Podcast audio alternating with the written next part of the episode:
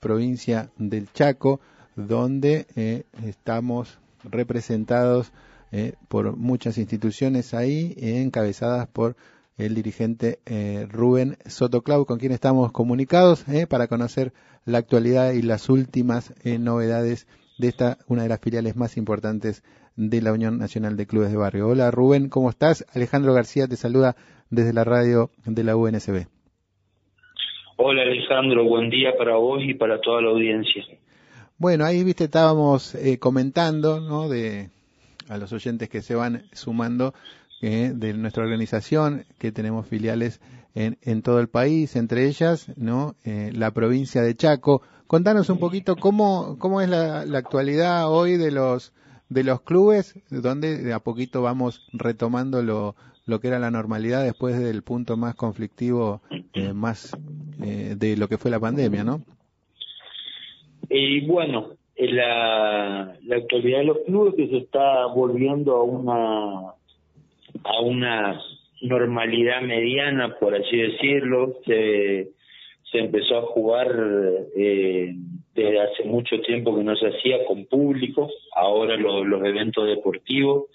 hay una limitación para la cantidad de público, que es al 50% de la capacidad, eh, determinada, eh, determinado ítem para, para seguir cuidándonos, pero lo bueno que, que ya más del 70% de, de, la, de la población del Chaco ya recibió por lo menos una dosis de, del plan de vacunación contra el COVID que lo que nos posibilita eh, tener una normalidad, por así decirlo. Así es. Y en este tiempo, ¿no? Digamos que ha pasado, ¿no? Eh, desde la pandemia hacia acá, eh, cómo han logrado, ¿no? Digamos superar esta etapa, ¿no? Que fue muy difícil para todos lo, para toda la comunidad, pero fundamentalmente también para lo que nosotros nos dirigimos, ¿no? Que son los clubes de barrio. Eh, sí, nosotros eh, no paramos en todo lo que fue pandemia, no paramos el trabajo eh, articulando tanto con los clubes, eh, con los clubes de barrio, haciendo un trabajo con los clubes de barrio mediante eh, programas eh, provinciales, nacionales, municipales que se fueron dando a lo largo de estos casi prácticamente dos años de pandemia eh, que yo en otra en, en otros programas había contado en qué consistían tanto los planes provinciales municipales que se tuvo acceso se trabajó con los clubes. Acá se utilizaron los clubes de barrio como centro de vacunación se les utilizan para, eh, como lugares aglutinantes de, de vacunación. Así también se los utilizaron como centro de eh, de alivio hacia las comunidades mediante ollas populares y demás, y nosotros desde la Unión eh, hicimos foco sobre todo en las comunidades más vulnerables, en las bases, en los barrios más carenciados, eh, haciendo un trabajo de, de fortalecimiento en nuestros potreros mediante ollas, ollas populares en el, en el tiempo de, de distanciamiento preventivo y hasta ahora lo seguimos haciendo, estamos llevando adelante, manteniendo un programa, fortaleciendo esas bases, los barrios más humildes, es decir, haciendo un trabajo muy fuerte en, la parte social, que es eh, a donde todavía no, no, no podemos llegar con una respuesta concreta, porque para que haya un apoyo del Estado, eh, se pide que tenga personería jurídica, llámese asociación civil, fundación, como eh, formándose como club de barrio, pero eh, queda en una laguna eh, los potreros de barrio, eh, como yo te decía, las bases donde donde está el, el, sector más vulnerable, humilde, el que no tiene la posibilidad de pagar una cuota social, eh, de acceder a un club eh, donde se vieron perjudicados porque sus papás, esos niños se vieron perjudicados porque sus papás no podían trabajar. Eh, acá el Chaco es, un, es una provincia que, que sufrió mucho eh, el tema de pandemia, por el desempleo y demás. Y bueno, nosotros acá desde la filial Chaco eh, hacemos eh, foco sobre todo en lo que es la parte social. Actualmente pasamos las 200 escuelitas de potrero, como nosotros las llamamos, clubes en formación, porque estamos acompañando ese ese proceso de formación, de tratar de dotarla de personería jurídica, conseguirle para que los chicos puedan hacer un copeo, después se transforme en merendero, que se bajen otras disciplinas, la parte de infraestructura, fortalecerlo con bancos, luces. Es un trabajo eh, que se viene haciendo hace mucho tiempo, eh, tanto con los municipios como con provincias. Y bueno, ya la fecha, eh, te, eh, te puedo decir que estamos, por ejemplo, con un torneo femenino, el torneo metropolitano femenino, que son ligas sociales, eh, que superan los 56 equipos femeninos. Eh, está terminando en dos semanas, termina un torneo que son todos con fines solidarios, porque es gente, eh, son equipos de escasos recursos el torneo Cuna de Potreros que se hizo para ayudar a la, a la gente del Sausalito, del impenetrable chaqueño, que el 60% de los chicos están descalzos. Eh, se hizo un torneo para solidario para, para conseguir zapatillas y, y eh, ropa, elementos no perecederos. En ese torneo actualmente están participando eh, 46 eh, escuelas deportivas que son 170 equipos de 10 chicos, son 1.700 chicos que están participando. Eh, y también y también estamos trabajando con el tema de encuentros reducidos porque seguimos eh, haciendo un trabajo de construcción social eh, como él fue ahora un encuentro reducido que se hizo en la localidad de Villa Elisa y que hubo nueve localidades que asistieron.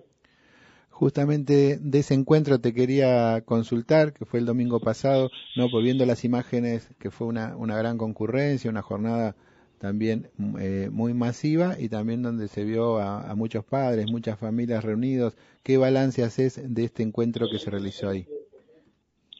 Y mira, eh, algo que, que me llena de orgullo decirlo nosotros venimos haciendo un trabajo, eh, sobre todo en lo que es la parte lúdica de, del deporte, haciendo modificaciones sutiles a las reglas. Por ejemplo, está prohibido hablar al árbitro, está prohibido decir malas palabras en los encuentros infantos juveniles y en realidad el, el, el deporte es una excusa para hacer un trabajo social.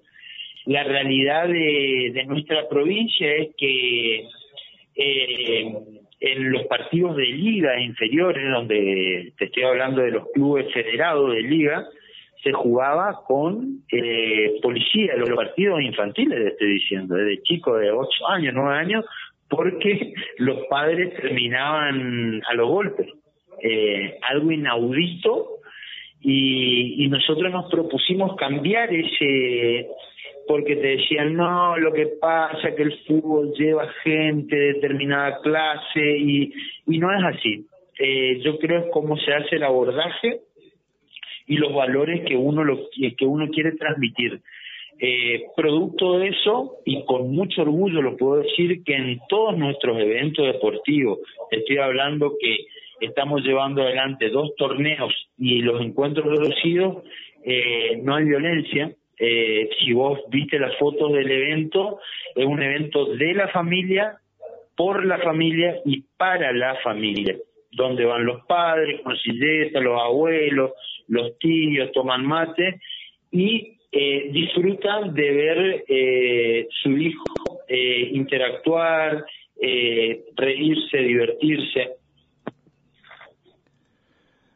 Rubén, Sí, te Ahí, eh, sí, estaba mirando las imágenes, muy, muy linda la jornada, pero vos nombraste que las escuelas deportivas y los potreros no tienen eh, uno de los grandes problemas de los clubes de barrio, no solo en Chaco, sino en todo el país, que es la personería jurídica. Eh, este tema eh, está hablado con las autoridades, ya sea municipales o provinciales, para tratar de tener una, mientras se, mientras se reglamenta la ley nacional de clubes de barrio, ¿no? El viejo reclamo que tenemos desde el año 2014,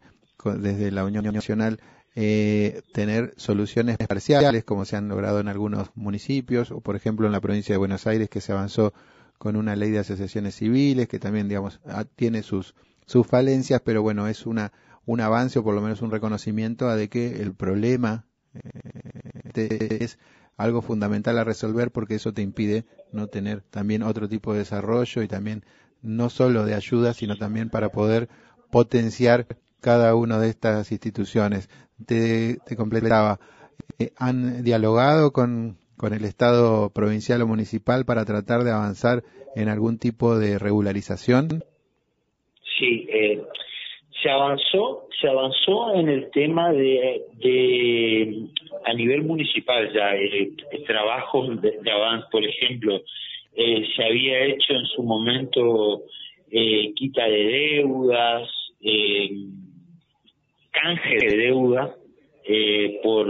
con los clubes de barrio ya constituidos con la deuda que tenían se va avanzando de diferentes maneras la verdad actual del Chaco es que hoy por hoy hacer una personalidad jurídica eh, ronda entre los 50 mil pesos acá. Ah, se, se trabajó eh, nosotros es la bandera que, que llevamos en alto tanto con, con provincia como con, el, con los municipios para tratar de buscar una alternativa eh, teniendo en cuenta el trabajo social, la labor que realizan los clubes, eh, tanto social, deportiva, cultural. Eh, ahora eh, se está avanzando con la municipalidad de Resistencia para para empadronar a todas las escuelitas de potrero y darle em, como un cierto instrumento legal eh, a nivel municipal a las que están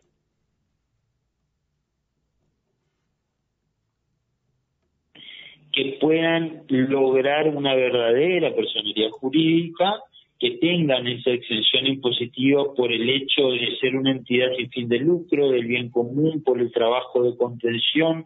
Eh, yo lo he hablado con, con el gobernador, con, con el presidente del Instituto del Deporte y todos coinciden en lo mismo, en que en el momento de pandemia eh, o en los momentos que las papas queman, nosotros siempre estuvimos a disposición tanto los clubes como eh, las escuelitas barriales porque son espacios de contención primario, eh, son lugares de tanto de administración como de distribución de, recursos para para la gente más carenciada, para, para todas las familias, donde se articulan todas las familias, eh, y es bueno avanzar en busca de una solución a ese problema. Porque si no siempre son paliativos que, eh, o mercaderías, pero no podemos llegar a, hacer un circuito donde eh, esa asistencia que tengan eh, ya sea, sea constante y que pueda llegar a un punto donde pueda ser autosuficiente y no necesite una asistencia. Estamos hablando con Rubén Sotoclaud, el presidente de la filial Chaco de la Unión Nacional de Clubes de Barrio. Eh, y para ir terminando y agradeciéndote esta comunicación, eh, Rubén, eh, decía, ¿qué proyectos están tienen en carpeta no para los próximos meses o ya para el año 2022, donde esperemos ya que tengamos una normalidad plena? Bueno, te voy a te, una primicia que, la estamos sacando eh, creería que en una o dos semanas. Es eh, el relevamiento que nosotros vamos haciendo en la provincia, hay un, hay un problema grande que no se está abordando y que, que tiene preocupado a todas nuestras comunidades, tanto deportivas, que es el tema de, de la de los chicos en edad juvenil, que es el tema con el tema de las adicciones. Eh, es un problema que se ve en todos los barrios, en todas las localidades de acá y que realmente preocupa eh, tanto a los, a los entrenadores como a los profes. Entonces estamos largando un torneo que se llama Torneo Juvenil y algo más que está tiene una mirada muy eh, específica en cuanto a lo que son adicciones y al tratar esas adicciones. Eh, van, se va a estar lanzando en una semana, creería yo, ya hay más de 20 equipos inscriptos de cuatro localidades de las que van a participar, Barranquera, Vilela, Resistencia y Fontana. Eh, se van a tratar, se, trabaja mucho con,